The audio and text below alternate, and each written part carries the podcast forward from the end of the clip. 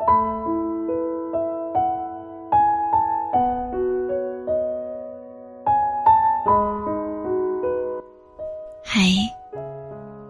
今天你过得还好吗？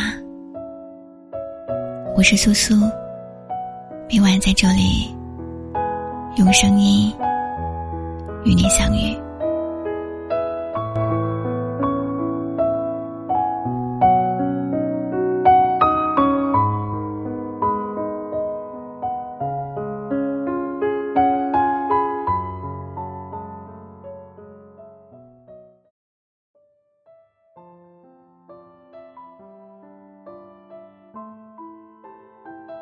今天分享到的故事，人生的不幸大多都和钱有关。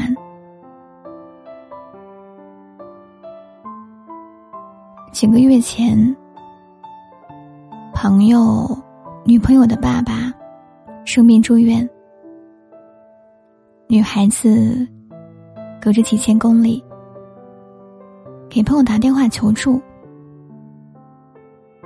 医生说，检查加住院费至少得五万，后续可能还要花更多。你能不能帮帮我？朋友把自己的出租屋翻了个底朝天，但即便连旧衣服里面的那两个钢镚都算得上，他最后也只能凑出来七千五百块钱。距离女友嘴里面的五万和更多之间还差得很远。月初，女孩爸爸去世，女孩子发微信说：“我不回去了。”朋友盯着那句话好久，挽留的话打六删。删了又打，最后也只是回了一句：“好。”那个晚上，他拿着一罐啤酒，坐在北京十一月份凉风嗖嗖的马路上，给我看大 S 独自吃掉四万块白松露大餐来排解离婚情绪的八卦新闻。他一边把手里面的啤酒捏得嘎嘎作响，一边自嘲的说：“有钱真好啊！难过了，能吃那么贵的大餐。我要是有钱该多好啊！那样就能帮我最爱的人留住他最爱的人了。”知乎上面曾经有人问道：“你真的会想嫁给那个只有九十九块钱，但全部都给你花的人吗？”有人回答：“我会很爱他，也会特别感谢他这么爱我，但我不能嫁给他。倾其所有的爱情，确实很浪漫，但是这份浪漫太脆弱了。”落到生活里，只是一粒沙，扛不住任何的风吹草动。不是爱情不重要，只是人生里面，爱情的分量真的太轻了。两个人之间，岁月静好时，有爱当然够。可是，但凡想到以后，但凡有点挫折变故。爱情里就必须加上金钱、责任、规划、家庭、父母等所有的因素。记得之前看过一句话：人生大部分的不幸，总跟钱有着分不开的关系。以前我总觉得，这是在无病呻吟，是那些成年人。虚伪的一边向生活妥协，一边非要给自己找一个漂亮的借口。但是长大以后，生活里真的有太多例子，让我不得不承认，钱真的太重要了，不止爱情、理想、亲情、尊严，很多我们在年少时看起来神圣不可侵犯的事情，一旦进到生活里，其实都被暗中标明了价格。我曾经见过高档餐厅里面的客人，敲了一大桌子饭，却只吃了几口。也见过一个连手机支付都不太会用的妈妈，领着自己的小女儿，在肯德基柜台里站了好久，最终只舍得给孩子买一个六块钱的甜筒。我见过一个卖伞的老人，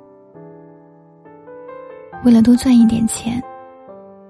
卖光了所有的伞，然后自己淋着大雨回家。也见过家境优渥的朋友，因为不想弄脏自己的鞋，直接旷工好几天不去上班。几年前，我在火车上遇到过一个外出务工的大叔，他就站在离我不远的地方，手死死拽着他的。用化肥袋子装着的行李。奇怪的是，车厢里面明明有很多空着的座位，他却始终站着。有热心的人劝他坐下来歇一歇，他只是摆着手拒绝，并不多说话。直到有人说了一句话：“坐吧，空着的位置就是没人，坐了也不收钱。”他才松了一口气，半信半疑的坐了下去。路上聊起天，有人问他：“车厢这么空，为什么买的站票？”他不好意思的说道：“第一次出门打工，还以为站票比坐票便宜。”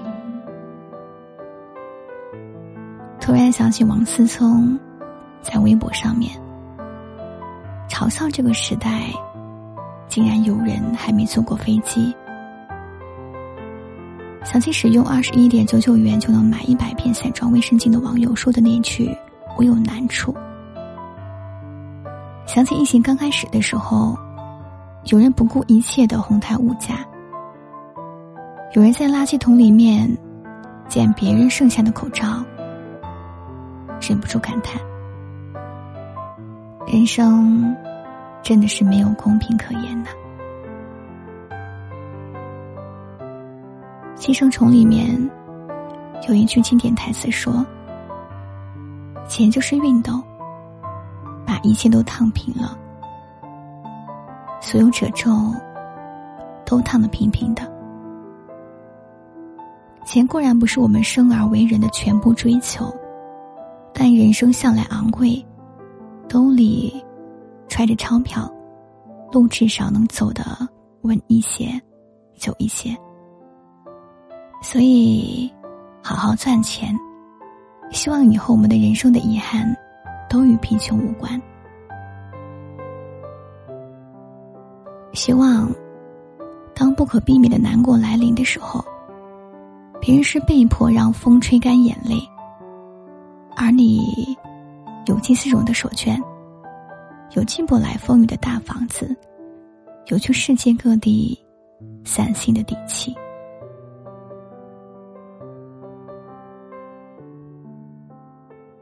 今天故事分享结束了，这里是苏苏电台，我是主播苏苏，感谢收听，祝你，